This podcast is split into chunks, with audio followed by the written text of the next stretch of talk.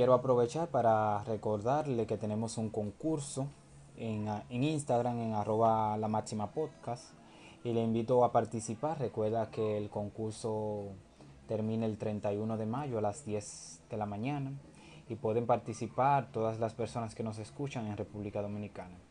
También quiero aprovechar para enviar un saludo a algunas de mis oyentes que siempre están pendientes del programa. Ellas son Anelkis, Genibelka, Anelis y Yani. Un saludo y espero se puedan quedar escuchando el programa.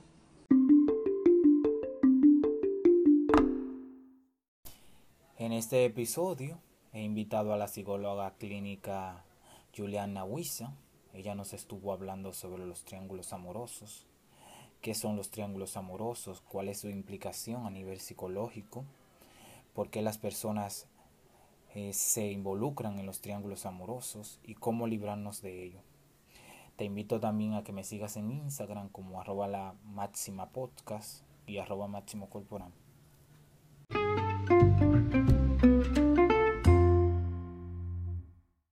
Bienvenidos amigos a un episodio más. Hoy vamos a hablar sobre los triángulos amorosos y para ello hemos invitado a la psicóloga clínica Juliana Huiza. Un saludo. Un saludo a todos los que me escuchan. Gracias, gracias por aceptar la invitación. Muchas gracias a ti por invitarme, Máximo. ¿Y qué entendemos por qué son los triángulos amorosos? Bien, Máximo. Vamos a empezar a hablar eh, por el principio, ¿no? El, el triángulo amoroso se basa en una relación de tres personas. Eh, se suele entender más que todo por el tema de infidelidades, ¿no? Pero no solamente eh, pues encierra o engloba el tema de las infidelidades en una relación, también engloba cualquier tipo de relación donde se involucren tres personas, así como tenemos el tema del poliamor, ¿sí? O tenemos un tema entonces en donde hay una pareja principal y en dicha pareja hay una tercera persona, bien sea este, por si es una pareja heterosexual o una pareja homosexual, hay una tercera persona allí. Entonces, los triángulos amorosos se consideran un tipo de relación en donde incluimos o donde se, este, eh, donde se abordan lo que son tres personas en una relación. Estas personas no necesariamente tienen que estar todas ligadas entre sí y no todas tienen que tener el, el consentimiento de las otras partes. ¿Sí me dejo entender hasta allí? Sí, sí. ¿Cuáles son las implicaciones que tiene un triángulo amoroso sobre la psicología de los individuos? Bueno, lo que pasa es que eh, vamos para antes de hablar de la psicología individual, tenemos que hablar de una, de una psicología colectiva, ¿sí? A ver, venimos en una sociedad donde lo que se estipula como común o normal es que haya una relación de dos personas, ¿sí? Entonces, en el momento donde hay una tercera persona, se ve como básicamente la manzana de la discordia. Vuelvo y repito, como existe eh, las relaciones en donde todos están consensuados y todos están eh, involucrados con el tema de las otras partes en la relación, en un triángulo amoroso, es decir, el poliamor, no necesariamente esto es lo que sucede, sino que también puede haber un tema entonces de las infidelidades, como lo venía hablando cuando lo expliqué al principio. ¿Qué quiere decir esto? Quiere decir que como entonces en la sociedad lo que se estipula correcto o normal es una, una relación de pareja, ¿sí? no una relación de tres o más personas, en este momento empieza a repercutir en la psicología individual de cada uno. ¿Por qué? Porque lo que se espera o lo que esperamos de una relación que sea más o menos o por lo menos sana y normal es que la otra persona solamente esté contigo y ya, no haya más nadie. Entonces, eh, la preocupación constante de que pueda aparecer otra persona ha originado el concepto entonces de los celos, el concepto entonces de yo te vigilo, algunas relaciones tóxicas incluso, por esa necesidad imperiosa de que todo esté en correcto orden y que solamente tu pareja esté nada más contigo.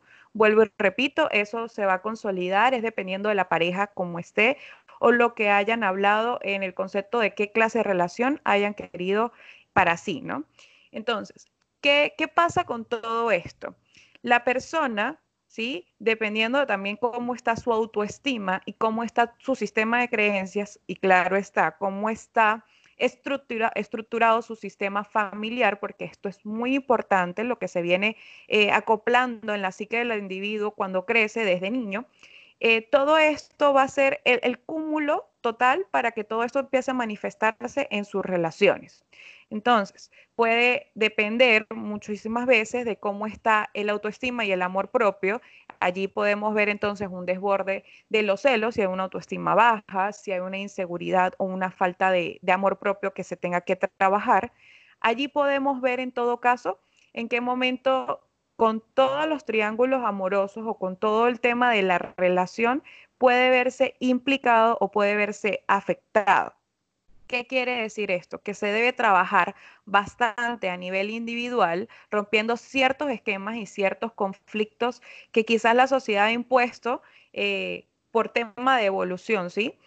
Y entonces en ese momento se puede pasar a pensar en una relación. Después de que yo trabajo como individuo, puedo trabajar entonces en mi tema de relación. Bien sea una relación de pareja, de dos personas o bien sea una relación de poliamor en donde todas las personas tengan el consenso de que esa relación funciona o no funciona como ellos lo están estructurando. Y así como mencionas, socialmente hablando, ¿es, ¿predominan los triángulos amorosos o simplemente son algunas personas en particular que lo practican? Sí, eh, lo que me estás comentando sí predominan el tema de los triángulos amorosos no necesariamente de una cierta manifestación u otra, estamos hablando en general, ¿sí? ¿Qué pasa? Eh, hablando socialmente, como me estabas comentando, en la mayoría de las personas tienen, tienen bastante trabajo individual de por medio, ¿sí? Vuelvo y repito, esto va a depender de cómo está el sistema de creencias, de cómo vengamos de la infancia, de cómo haya sido el estilo de crianza. Entonces, ¿qué, ¿cuál es el común o el patrón denominador de las relaciones ah, afectivas o de las relaciones de pareja? ¿Sí? Este, o por lo menos de las relaciones familiares. Una relación en donde eh, por lo menos un 10% de matrimonios tienen éxito, se consolidan y tienen un éxito a futuro en lo que es el traspasar de los años. ¿sí? Hay muchas relaciones también que se consolidan, matrimonios, estamos hablando de familia, ¿sí? Eh, que se consolidan para poder eh, decir, bueno, nosotros somos, eh, la estructura familiar es esta. Bien, pero entonces, ¿cómo está la comunicación? ¿Cómo se ve la asertividad de esa relación? Muy pocas veces predomina una comunicación asertiva. Obviamente, esto, el caso va a variar dependiendo de la pareja y claro está, dependiendo de cada persona. Sin embargo, el común denominador de relaciones, lamentándolo mucho, está en declive en los últimos años, hablando estadísticamente, ¿sí? Entonces, un 50% de parejas suelen ser infelices porque hay una falta de comunicación, hay una falta eh, de autoestima adecuada, hay una falta de un estilo de crianza adecuado que lleve a que la relación tenga un buen término o por lo menos se pueda manejar en una buena eh, relación, ¿sí? Pero ¿qué pasa con entonces con el restante? Tenemos entonces un 10% que solamente prevalece y el 40% falla. Falla, se separa, falla, eh, se desestructura, ¿sí? Entonces, ¿qué va creando? Todo esto va creando que cuando la persona vaya a crecer, la persona que creció y que estuvo en ese núcleo familiar, cuando ya esté, ya esté grande y venga a establecer sus nuevas relaciones, como repetía anteriormente, vamos a buscar entonces que esta persona me quiera a mí nada más. Vamos a buscar que esta persona esté conmigo nada más. Entonces se, se quiere, obviamente, una relación sana, una relación estable en donde la figura principal seas tú y tu pareja. Obviamente no haya nadie más. Sin embargo, suele a, haber bastantes temas de infidelidades. En consulta llega bastante el tema de las relaciones de parejas tóxicas también por un tema de una tercera persona. No necesariamente tiene que haber este, una relación amorosa con otra persona. Ya por el hecho de que esa persona se le dio entrada con un mensaje, se le dio entrada este, de aceptación con yo te invito a salir, eh, vamos a comer, vamos a hacer otra cosa, teniendo ya una pareja estable, ¿sí? O esta pareja principal no sabe y, no, y desconoce totalmente a esta tercera persona, ya hay un triángulo amoroso. Y como en todo triángulo, siempre hay una punta y en esa punta está denominada la persona que tenga mayor eh, este, afecto de parte de las dos personas. Un ejemplo, está una chica con su pareja, con su eh, novio, ¿sí? Y tienen su relación normal. Pero esta chica consiguió a, no sé, a otra persona que le hablaba mejor, que le gustaba mucho más como, como le decía las cosas, que le invitó a salir como amigos, pero ya la cosa fue funcionando de otra manera. Entonces, ella está recibiendo afecto de las dos extremidades, de las dos extremidades, perdón. Entonces, está recibiendo afecto de su pareja y está recibiendo afecto de esta otra persona. No quiere decir que todas las personas van a, van a ser infieles, ni quiere decir que todas las personas van a estar en una relación de triángulo amoroso, ¿sí? Pero se ve bastante por lo que te estoy comentando. Hay mucho trabajo de por medio que hacer con la parte de la psicología individual para poder después pasar a las relaciones de pareja. Y esto no todas las personas lo tienen consciente antes de involucrarse sentimentalmente con otra persona. Ya que hablas de eso, de que hay que trabajar individualmente la psicología de cada individuo. ¿Son sanos o no los triángulos amorosos? No se puede determinar sano o no, porque no podemos polarizar algo como bueno o malo, por, por, lo mismo de que estamos hablando de que cada psique o cada mentalidad de cada persona es diferente. Yo puedo ver normal, ¿sí? Este, una relación poliamorosa, puedo ver normal porque vuelvo repito, porque es lo que me inculcaron, porque es lo que he visto y puedo eh, ejecutarla si las otras dos personas están de acuerdo. No hay ningún problema. Si eso no te causa daño, si eso te hace feliz y las otras dos personas están de acuerdo, eh, perfecto. Obviamente para el poliamor se necesitan bastantes reglas, ¿no? Eh, no es como que, bueno, vamos a estar todos nosotros tres con todo el mundo, ¿no? se siguen de igual manera los parámetros estructurados de una relación de pareja, sencillamente que con tres personas. Ahora, ¿en qué momento pues quizás pueda eh, ser de una manera o afectar de manera negativa a los individuos, hablando generalmente? Claro está en el tema de la infidelidad, en el tema de no te digo lo que me pasa, en el tema de dejo entrar a otra persona y, se crea entonces el tercero en discordia, ¿no? La manzana de la discordia en la relación, que obviamente puede llevar a que tu relación principal fracase. Te decía que por qué crees que las personas caen en triángulo amoroso, ya sea por una rivalidad, por miedo al compromiso, por padres ausentes, ¿a qué inseguridad, necesidad de validación, a qué cree que se deba más? Sí, eh, definitivamente está bastante asociado a la falta de toma de decisiones. ¿sí? ¿Esto qué quiere decir? Eh, el individuo tiene que tomar la decisión. Soy realista con lo que tengo. Tengo una pareja, pero realmente ahorita me llama la atención otra. Quiero probar nuevas cosas, quiero estar con otra persona. Eh, ¿Qué me falta? ¿no? El coraje y el valor de determinar, de decir, mira, yo no quiero estar contigo, voy a ver qué es lo que pasa con esta otra persona o me voy a dar un chance yo solo para saber qué es lo que quiero realmente. No, usualmente las personas van a querer tener las dos cosas al mismo tiempo. Y allí es donde viene la repercusión principal, porque entonces tienes que estar escondido, tienes que estar pendiente de eliminar mensajes, pendiente de que si lo que dijiste no puede afectar o, o, sí puede afectar a la otra persona.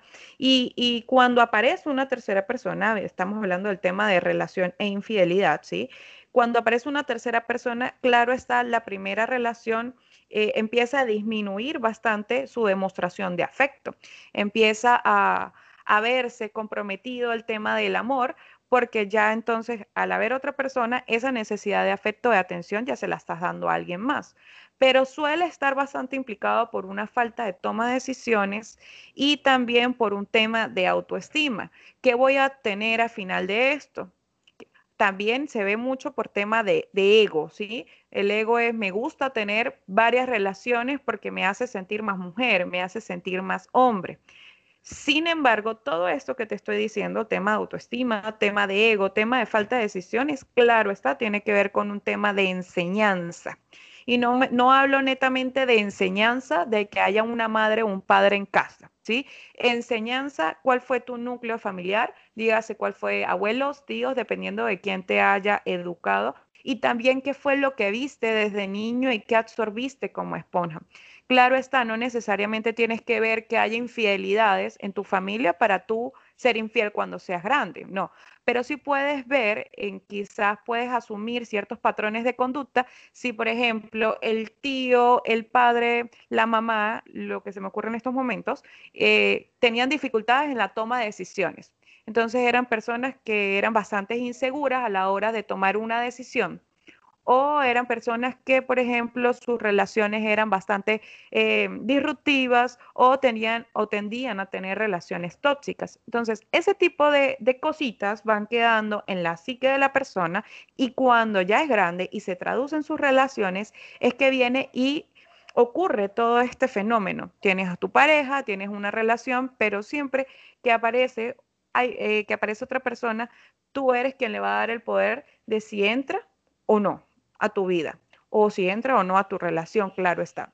Entonces, eh, lo que llegamos al origen y a la conclusión es que, claro, esta va a depender de la formación que tú vayas a tener, una formación integral, todo lo que tú vayas a absorber en la infancia, eh, dígase también no solamente núcleo familiar estable, mamá, papá, sino también en colegio, también en las relaciones interpersonales de los padres, y todo eso va a ir absorbiéndose hasta llegar a manifestarse en este tipo de relaciones o en este tipo de, triángulos amorosos, claro está.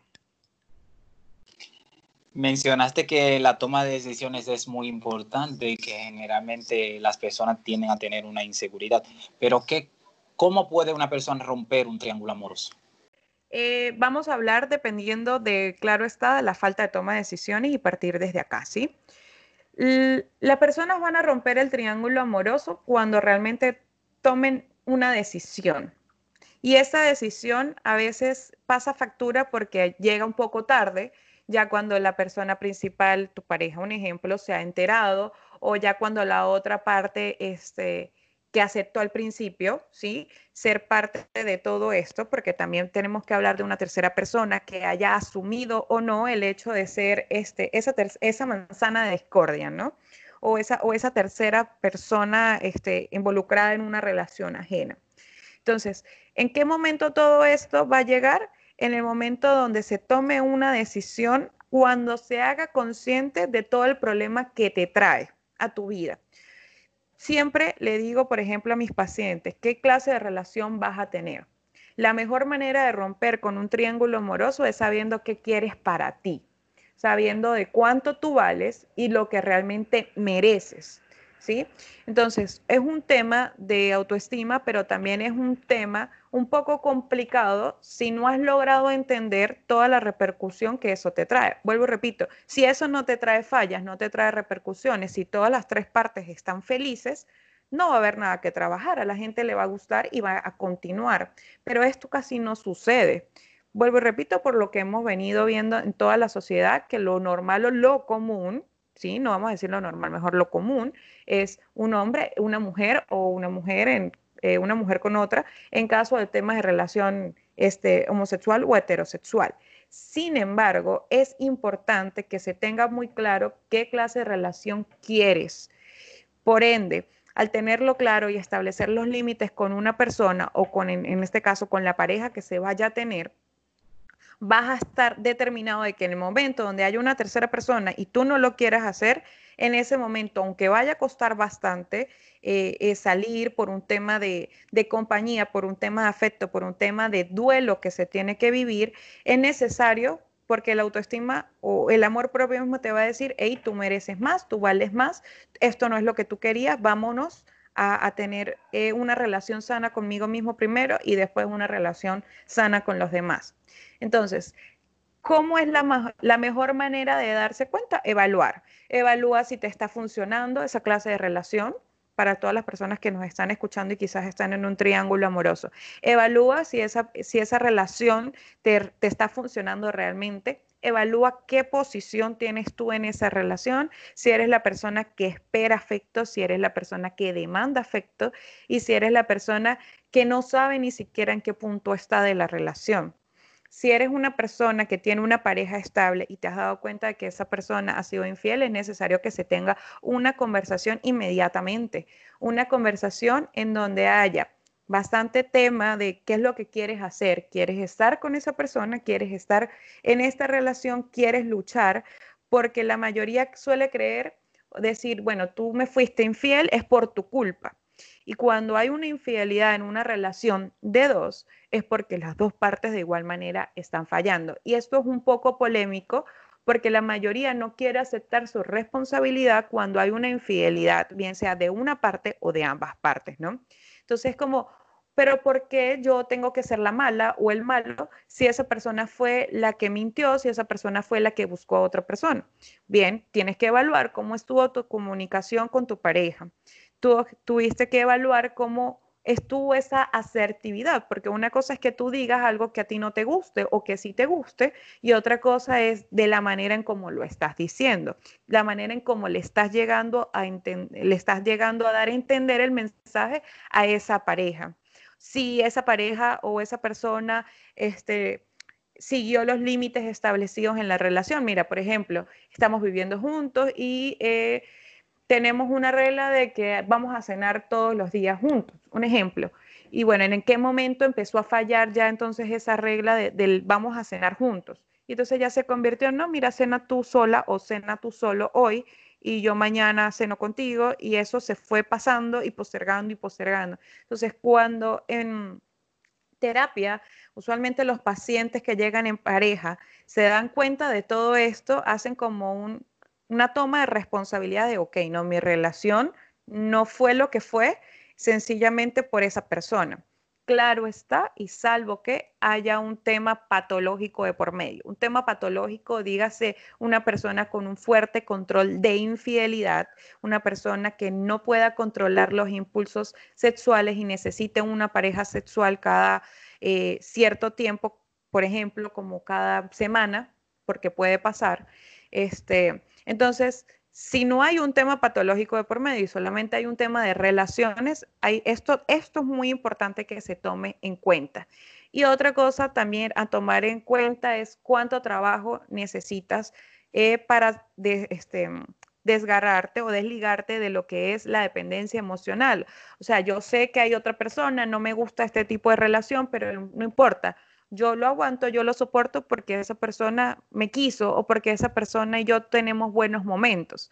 Ok, necesitas a alguien que te dé afecto todo el tiempo, necesitas estar con una persona que no te hace bien o te hace sentir mal porque no es lo que quieres y no es lo que esperas, pero no puedes desligarte porque necesitas que alguien siempre te esté dando afecto. Entonces, si es así, o sea, si es un tema de mucho más allá, es un tema de falta eh, de valor para tú desprenderte emocionalmente de alguien, si sería bueno y recomendable que esa persona asista a un proceso terapéutico para ver, evaluar, buscar el origen de por qué hay tanta dependencia emocional y ver qué es lo que está pasando y trabajar mucho más allá. Porque como te estoy explicando, la psicología individual es muy diferente, obviamente variando de persona en persona. Entonces, eh, muchas veces la dependencia emocional tiene un trasfondo mucho más allá, carencias afectivas, falta eh, de, límites cuando se estaba pequeño, un exceso, una sobreprotección de los padres, etcétera. Pero todo ese tipo de cosas se deben trabajar si lo que pasa es que ya se ha formado una relación en donde tú sabes que te engañan, donde a ti no te gusta, pero aún así no puedes desligarte de esa persona porque este, pones excusas, por ejemplo, los niños, la familia, qué van a pensar de mí, qué van a decir, y todo esto lo que está es gritando tu, tu psique, lo que está gritando tu amor propio es ayúdenme, necesito que trabajes en mí. Y cuando eso es así hay que escucharle. Y me gustó algo que mencionaste, que es que no todos los triángulos amorosos llegan a una infidelidad, pero creo que con el tiempo, a ese es el objetivo que desea llegar la persona que tiene el triángulo amoroso, que inició el triángulo amoroso. Sí, si esa persona está dándole cabida a otra, a otra, aparte de su relación, inconscientemente quiere buscar algo nuevo. Claro está. No necesariamente, este, como lo decía anteriormente, no necesariamente al principio es yo lo voy a hacer porque quiero una relación eh, amorosa o porque quiero alguna relación sexual. No, A veces puede ser de manera esporádica, se puede dar y cuando ya la tienes, viste que se transformó en una relación y ahora no sabes qué hacer. A esas personas es cuando se les dice, hey, haz consciente, recuerda que también tienes a una persona al lado, que se supone que es tu pareja principal, y cómo se va a sentir esa persona. Si este, hay un engaño de por medio, cómo se va a sentir de traicionada también esa persona, pero más que todo es lo que tú quieras hacer, o sea, cómo está tu valor y tu moral como persona íntegra para decir, bueno, yo eh, me voy a decidir o por lo menos me voy a quedar un tiempo a solas para redescubrirme y saber si yo realmente este, quiero una relación en estos momentos, porque hay que escuchar cuando pasan este tipo de cosas y cuando se presentan este tipo de confusiones mentales, ¿no? Es como que, bueno, algo no estaba bien o bien sea es una alerta para saber qué es lo que está pasando en tu relación y resolverla y no necesariamente involucrar sentimentalmente a otra persona, ¿no? Sencillamente como llegó, te diste cuenta que algo estaba diferente en tu relación porque empezaste a ver a esta persona con otros ojos, pero fue como un, un asterisco allí, como que, hey, date cuenta, algo está pasando y esa persona redirige de nuevo su atención a la pareja porque descubrió que algo estaba fallando. Fue como, como ese plus, ¿no? Que necesitaba quizás en el momento, porque no llevó a esa otra persona a otro tipo de relación.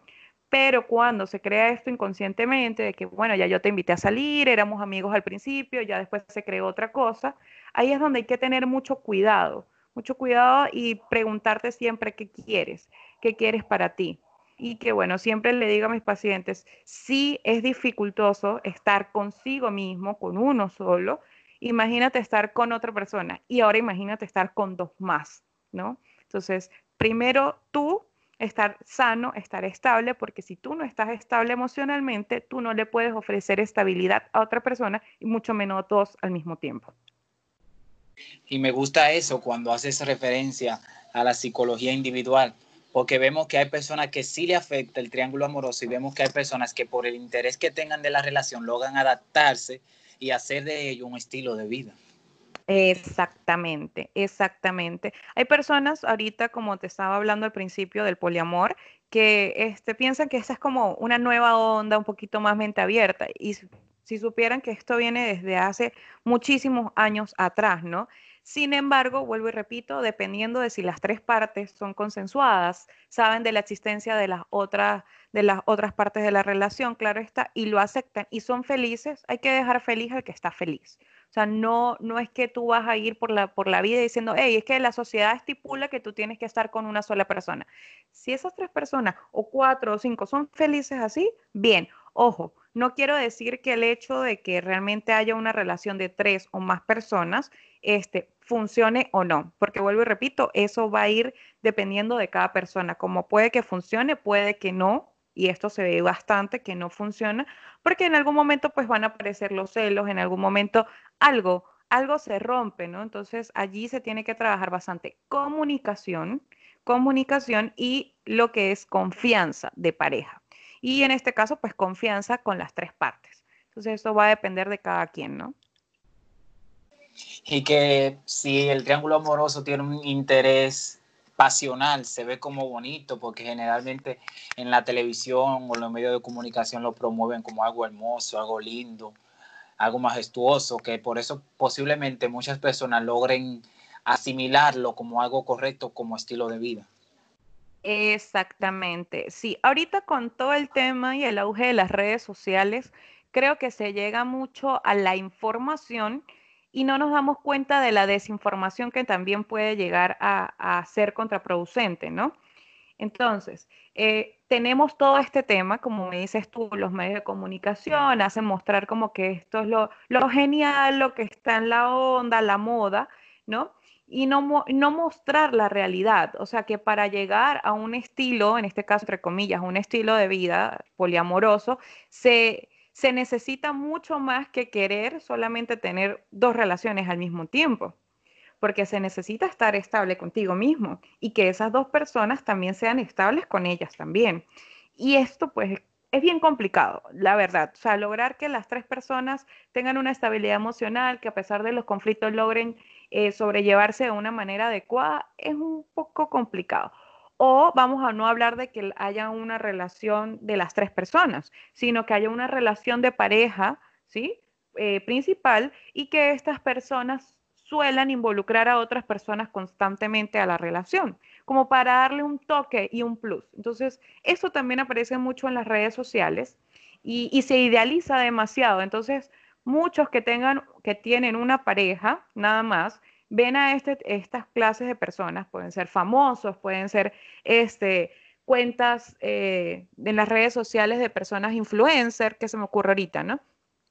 Y estas personas que están en pareja se proyectan y empiezan a exigirle, ¿no? A la pareja, oye, ¿por qué no hacemos algo diferente? ¿Por qué no hacemos algo nuevo? Vamos a hacer esto. Y es como le estás abriendo la puerta a un mundo totalmente desconocido que tú no sabes realmente si estás dispuesto a aceptar y no estás dispuesto a sobrellevar, tal cual como cumplir fantasías eh, amorosas, fantasías sexuales, ¿no? O sea, hay que tener bastante cuidado con lo que leemos y con lo que no leemos también. Y todo lo que nosotros traducimos del mensaje que estamos obteniendo de las redes sociales o de cualquier medio de comunicación en este caso, ¿no? Este, pero hay que tener bastante cuidado porque vuelvo y repito, tienes que estar claro en lo que quieres tú. Si quieres tú eh, una relación de pareja y te sientes bien con tu relación de pareja, bueno, hay, que experimentar son nuevas cosas como pareja, ¿sí? Y bajo el consenso de esas dos personas. Si te sientes bien estando tres personas y las tres personas están felices, bueno, como le decía, este, hay, que ser, hay que dejar de ser feliz al que sea feliz. Y así de simple pero también tener mucho cuidado con las otras cositas que pueden ser contraproducentes en cuanto a las relaciones. Y es bueno que nuestros oyentes entiendan que en los amores contrarios todos salen lastimados. Te vamos a agradecer, Juliana, por habernos nutrido con estas informaciones. Vamos a pedirte que dé tus redes sociales para que las personas te puedan contactar y dónde trabajas. Claro que sí, Máximo. Yo soy psicóloga venezolana, mi nombre es Juliana Huiza, me pueden contactar por las redes sociales en Instagram, Facebook, YouTube como arroba psicología con G. Allí siempre estoy hablando con mis oyentes, con mis espectadores sobre lo que es amor propio, autoestima y relaciones de pareja. Actualmente me encuentro residiendo en Lima y hoy y doy consultas online y consultas presenciales acá en Perú. Pues te vamos a agradecer, muchas gracias de verdad. No olvides suscribirte y seguirnos en Instagram como arroba la máxima podcast. También puedes suscribirte en Spotify y Apple Podcast hasta otro episodio.